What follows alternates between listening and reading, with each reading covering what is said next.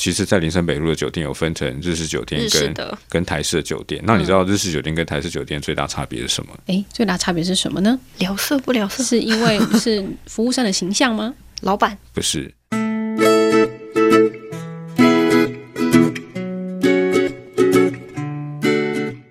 欢迎收听今天的节目，别别叫叫我我文文青，青我是安安。我是雅雅，今天我们要来分享的这个内容是什么呢？岛内散步，岛内散步，他们一直做的都是很有趣的历史导览活动，会有很多特别的主题去吸引各个族群，然后让大家去认识土地。你以前做过导览吗？我做过啊，我有做过社区发展类的那种，希望把人可以带到社区，然后介绍这个地方过去发生了什么事情。但导览真的不是一件简单的事情，为什么？因为因你要为怎么你不样？好笑。也不是不好 笑，而是当然第一个是要准备啦，就是你要做足功课。哦那第二个就是你要怎么样把这些比较生硬的历史，用很贴近大家的方式分享给各位，这样白话文的方式，对，或者是他觉得有趣，因为对历史导览很容易就流于说哦，我们这边走走看看、啊，然后大家看看哦，就这栋建筑物以前发生什么事情，然后它怎样怎样怎样。然后你就讲弥留久了，，对你讲久，可能一个小时过去之后，大家就觉得，哦，好像就脚很 酸。就除非是说，哎、这间是那个之前很有名的老店，超好吃，大家突然就会突然醒来。 好，所以今天呢就很开心可以邀请到岛内散步的执行长邱毅，要来跟他一起聊聊到底是怎么一路从一开始的导览活动到现在的经营模式，然后有什么样的 p e p l e 要来跟大家分享。我们欢迎邱毅，各位听众朋友，大家好，我是邱毅，不是那个邱毅，谢谢。不是那个呃球、不是那个呃网络呃上的艺人邱 毅。哦，网啊他原来是网络上的艺人 啊，好啊，我对他在就停留在偶像剧而已吧。可以，那是邱泽，哦哦，那邱泽是不是？对你搞错了，邱毅是谁啊？邱毅是艺人，啊，对啦， 邱执行长，你也是从大道城开始发迹嘛？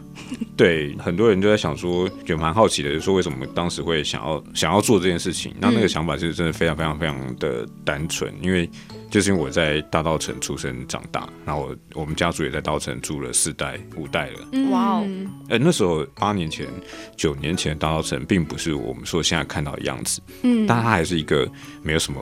观光客，然后有人会觉得说老社区、旧社区治安很差，对，然后环境很脏乱，然后除了年货大街跟城隍庙之外，你也不知道那里还有什么，真的是这样子啊。，真的哎、嗯现在大家会觉得很多是一个文青很文店青的地方，，对，对，哎，我们这个节目不是啊，就是别哦叫我被文对青，被文青的对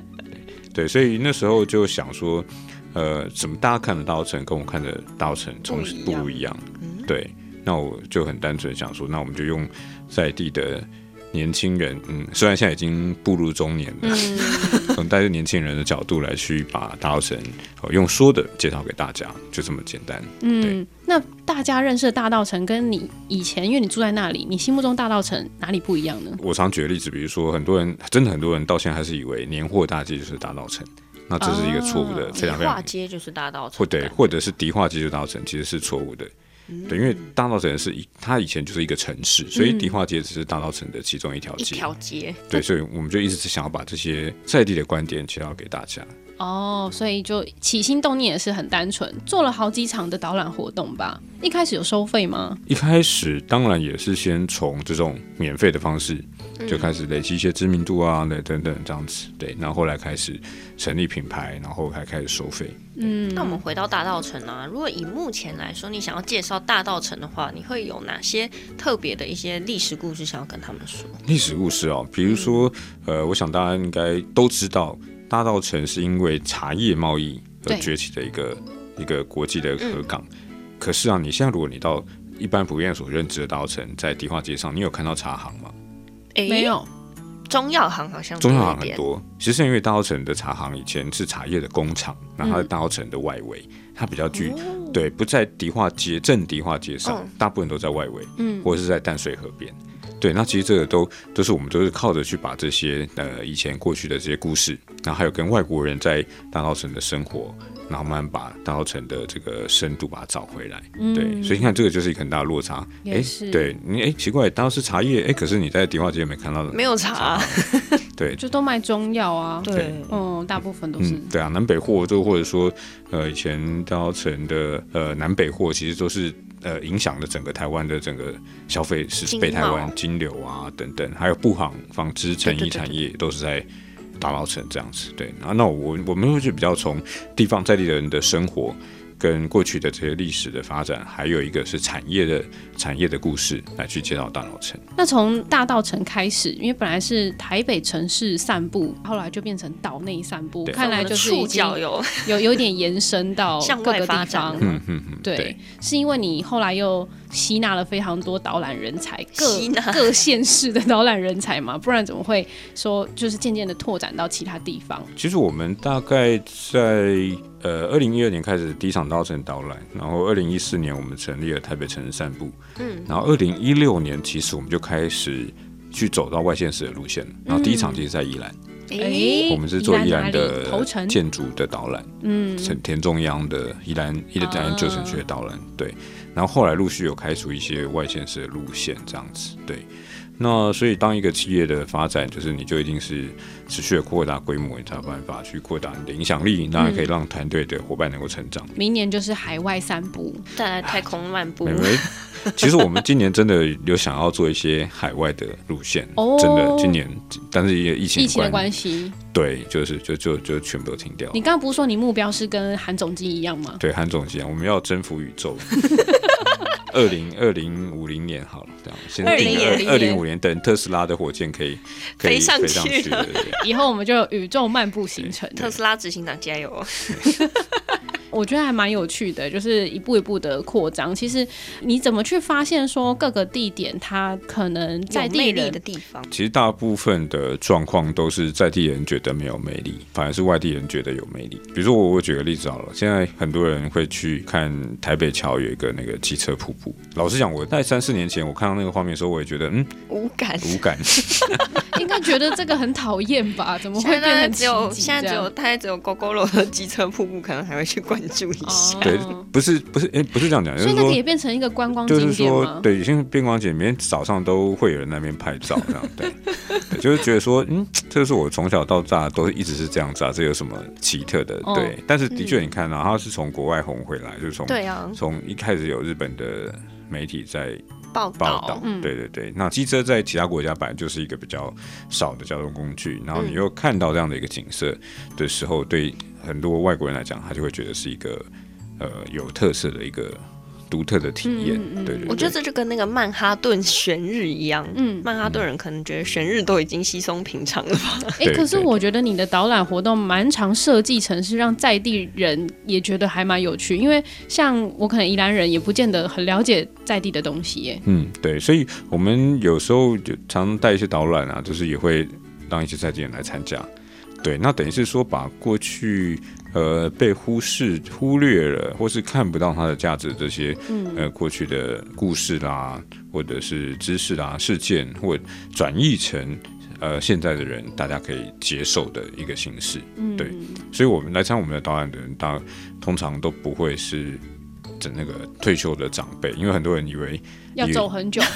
对，要走很久，他不想参加，或者是他对觉得只有那个退休长辈才会就来，只有老人来才想来要会去去走听导导览览。对对对哦，但事实上并不是这样的。我们大部分对的啊客户都是年轻人比较多。嗯嗯我觉得大家一般对于导览的那种既定的印象啊，大家可能去参加博物馆的时候，会有那种定时啊，然后带大家走访，然后也不觉得需要付费的。嗯嗯嗯，那为什么可以做到说像是会让大家想要付费来参加对的啊导览？，培养大家这样的使用者付费的态度。嗯、其实我并没有去思考到如何去做到，而是嗯一开始就知道这是必须要做的事情。如果这件事情它没有办法是一个可收费，变成是一个商业模式，那它就必须要像传统的形式，就是靠政府的补助。那你觉得在众多的这种导览路线里面呢、大家对什么样子的内容，哪一个分类的，比如说吃啊、喝啊、玩乐，哪一种他们会最有兴趣？嗯，哦，这也是我们的商业机 密啦。哎就是我们哎会帮我们会帮我们的客户分成不同的不同的这族族群群，哦对，像有一些人他就很喜欢满满的就是两个小时听的，然后到处都是很深奥的故事，然后历史背景讲得很清嗯小楚。智库型的人，对，那有些人他就喜欢轻轻松松，那带一点点吃吃喝喝，听一些有趣的地方的故事，他这样子就满足了。嗯，对。那有些人他就喜欢自己动手做，然后喜欢摸东摸西的，我们就设计加一点点的 DIY 活动啊等等，每一种客群的他的需求都不太一样的。那怎么样设计出好的导览呢？我觉得没有所谓的好的导览是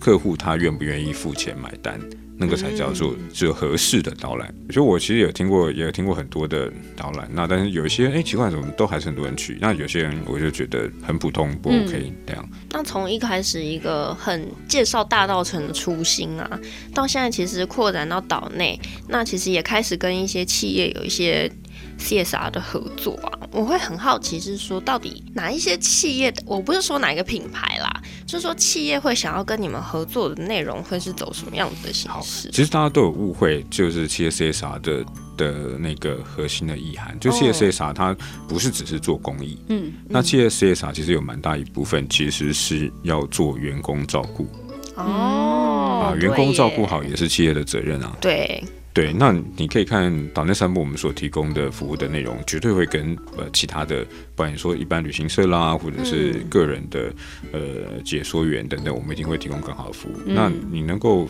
把好的服务给你的员工，那当然对员工来讲就是一个好的照顾。举几个最近岛内散步也持续在做的很有趣的活动，而且他们几乎是隔几天就会有导览的行程。对对啊，所以超级多哎，超级密集的，所以可能十月就有好几场，像是同志大游行，就是去介绍跟同志历史相关的街区嘛，或者是地点，像比如说我们旁边的二二八公园，可能以前就会是他们常常去的地点，然后还有调通系列，这些那个时候是怎么被发想出来的，也跟大家顺便介绍一下这样的内容。那呃，我我先讲那个最核心，其实还是源自于我们开始做第一场大稻城导览的那个心初心初心，嗯，对，因为那个初心是希望大家不要用一个刻板印象来看大稻城，而是能够去听在地人他所说的。这这在原就是我了，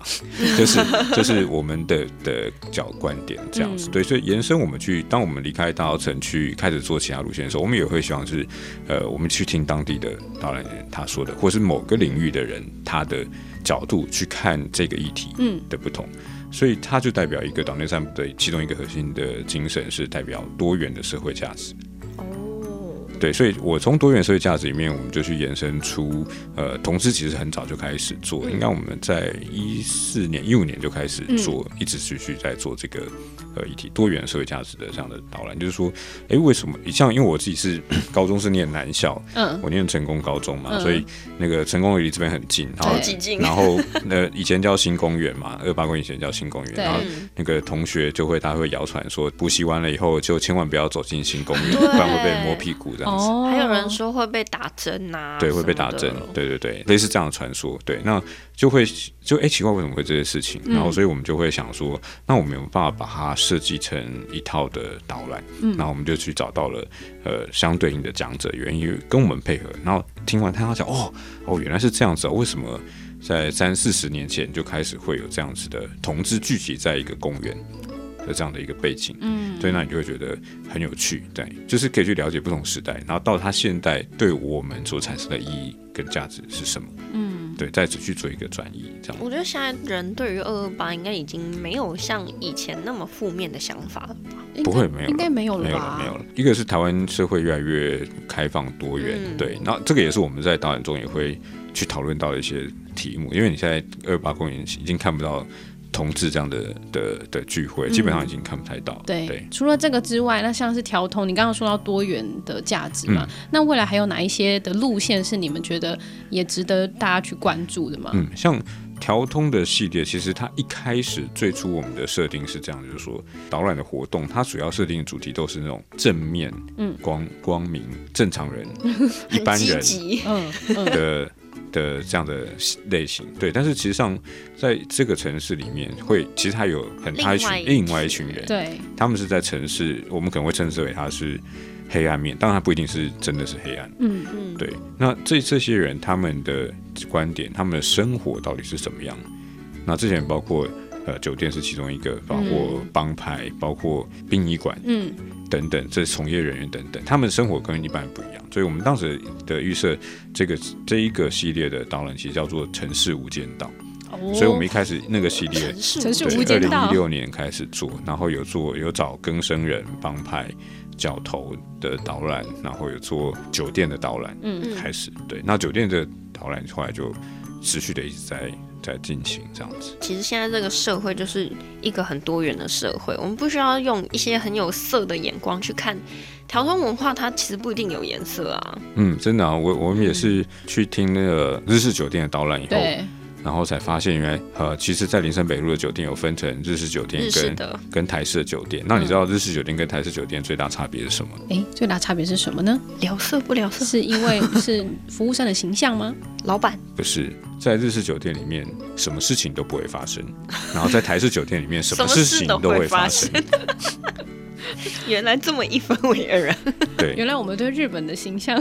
对的意向跟就实是其际实日上式发酒生不一店样。它是一个很单纯，就是喝酒喝的酒地、方聊天聊、唱歌的地方。对对，其实很他们，如果你真的去只去敲门，他们真的都会开门欢迎你这样子。哎对，其实我觉但得是台式不见台得式会欢不迎不。见得是这样。哦，因为其实你看我我妈就很可爱，我妈就说为什么这边店都没有开，然后我跟我姐就默默说了一声，因为时间还没到，他不会对你哦对对开对然后就算很多时间已经到了，哎嗯也看起来像没有开，对哦，就是要讲通关密语才进得去，没有没对有不没有对没有，不用不用，你就直接敲门，敲门就可以进去，敲门就可以进去。所以如果那是看起来没。开，其实很多都是日式酒店，对对对，好特别哦。那你觉得我们要怎么样可以当一个好的导览人员呢？怎么样变好一个导览员？对啊，嗯，好问题。嗯等这一个下，现在帮你导览我们电台。 这个问题就是，我相信每个人都有机会变成好的导览员，哦，要如何做呢？对，但是就是看你要找到对的听 众。我们我们曾经碰过一个状况啊，就是我们有一个培训的导览员，就是他考核通过了，然后我们就开始让他试着要上线这样子，嗯，嗯，然后结果我就听了两次以后，觉得嗯，怎么还是不太 OK。然后我们就跟同事说，嗯，那就请他，我们就先合作，就先到此为止。哈，对，但我的命令出去了以后呢，就有客人写信来，就是回抗议馈说不是，他说嗯，就评说哎、诶这个导览员表现的非常好，哦，然后你你就觉得说他还是有他的受众的啊啦。的确，所以每一个人，我现在每个人都有他自己的的受众，对，嗯所以没有所谓的好的导览员，或是不好的导览员，或者是没有所谓的呃好的路线或不好的路线，只能看其实是受众是谁来去决定。我觉得现在这个社会大家都很习惯，比如说当他自己有一些影响力的时候，他就会想要把一些呃，不管是多元的价值啊，然后透过自己擅长的方式，对会对对带给大家。对对啊，这这样也很棒啊。其实透过不同的管道，对啊，只是然后你就是小众嘛，就像 podcast 一样，小众小众的媒 体。对啊，就像最近那个最红的那个 podcast，我、嗯老实讲我都听不下去。 啊，老实讲，我也听没不关系，我下们也去。聊这么久，哎， 这样好吗？ 这个要剪掉吗？反正没有但是人知它道的是哪受个众还是很多，对对对这就是对可能现在大部分的人需求是这样子，所以它就会特别的受欢迎。嗯但是嗯我觉得没有一个绝对是好的或坏的对，啊。所以其实对对我们来讲，单三步我们也没有什么诀窍。那你觉得导览是什么呢？之于你的人生，你认为这句话是要 quote，然后变成那个片头啊？哇，这个这个好难哦，这个题目好难。对我从来没有被问过这件事情哎、哦，恭喜你成为第一人。好，因为我从来都不觉得说岛内散步是一个提供导览解说服务的公司。嗯，那你觉得？我觉得岛内散步是一个传达我们想我们想要表达的呃理念的一个的公司。那导览只是其中一个方式。岛内散步，我希望大家最终都能够去更意识到，他必须要守护台湾这片土地的美好。嗯，真的。我觉得真的还蛮特别的，就是大家也可以去思考一下导览这件事情，那它背后带来的东西是什么？我自己还蛮喜欢听人家做导览的，对，因为我就是听过就忘了那一种，哎下一次来还是新的，全新，哦我每们一最次喜的欢导这种览都客是人啊全 新的，下次来还觉得哎、这我好对，我们像没最喜欢听这种客人，你知道 过，为什么吗？就是他就会一直来参加，一直来参加，然后都会觉得哇，你好棒，对对对，然后他就会一直付钱啊 而。且他们很贴心，就是老客户还会便宜一百块，对对对，我们会优优待老客户这样。原来是对金鱼脑岛专属家。 好啦，那希望这个岛内散步呢，有一天可能明后年我们疫情比较消退之后，有机会看到海外散步的行程。是有机会的话，也许你也可以在各个县市去参加到他们所设计的活动，应该是一个很棒的体验。大家也可以去慢慢想一下，说，哎，至于你自己的话，你想要把什么样子的理念呢，透过什么样子的方式传达给你身边的人，去影响他们。对啊，，开箱安安之类的， 我把有什么安好安开导览箱。给大家。好啊，好啦，今天非常谢谢秋意，谢谢，谢谢大家，谢谢。嗯，今天的节目好好听哦。 想要跟可爱的安安或雅雅互动聊天，或有展览活动募资的讯息提供，记得上别叫我文青粉丝专业。下一集 Coming soon。